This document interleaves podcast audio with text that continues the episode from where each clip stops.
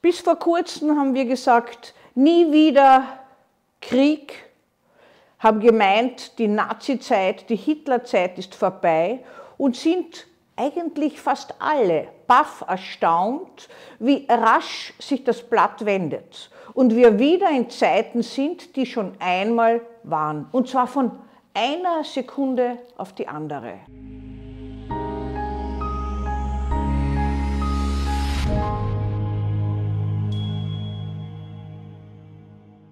Warum Krieg? Dieses Thema wählten sich Sigmund Freud und Albert Einstein und es ist überliefert in einem Briefwechsel aus den Jahren 1932 und 1933. Einstein meinte, Interessenskonflikte zwischen Menschen werden eben mit Macht entschieden. Und Freud sagte, das Wort Macht müsste ersetzt werden mit Gewalt. Interessenskonflikte, Machtansprüche, das gehört zusammen und es ist nicht nur die Macht, die man hier sucht, um gewaltsam etwas zu annektieren, sondern es ist rohe Gewalttätigkeit. Wir sind tagtäglich Zeuge davon und die Einzelnen sind Betroffene in zwei Lagern, als Opfer und als Täter, oftmals beides zusammen. Menschen haben es bislang nicht gelernt, mit ihren Ansprüchen, mit dem narzisstischen Potenzial, das sich immer weiter und weiter entwickelt, um sich mehr auszudehnen. Das gilt für den Einzelnen wie für ein Land auch, was immer mehr äh, um sich scharren möchte, dass äh, man konstruktiv damit umgeht. Es reicht, wenn ein Einzelner diese Ansprüche für viele vertritt oder auch nur für sich selbst vertritt, weil er sich als Retter seines Reiches sieht.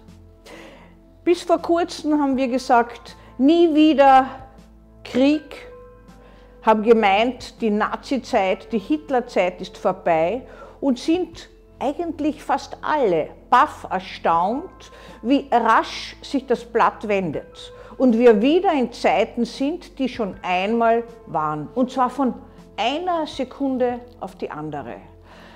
Man hat versucht, gegen die Expansionsbedürfnisse von Einzelnen, von Autokraten, von Tyrannen anzukommen, hat gemeint Bildung.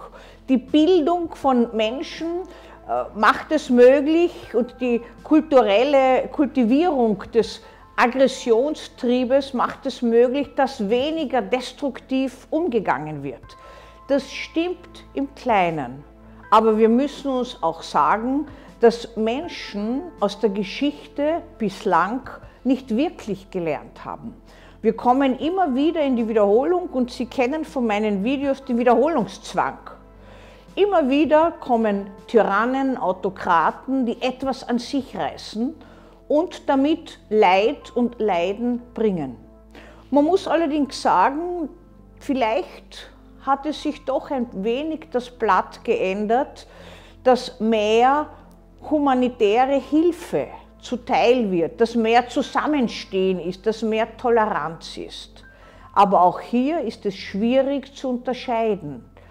Wem geben wir denn unsere Sympathien und wem entziehen wir unsere Sympathien? Oder machen wir einen Schnitt und sagen gut und böse, Täter und Opfer?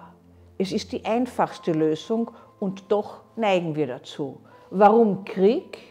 Weil Menschen einfach Herrschaftsbedürfnisse haben und sich ausdehnen müssen, bis sie an Grenzen stoßen. Und diese Grenzen sind manchmal erst dann, erreicht, wenn alles kaputt ist.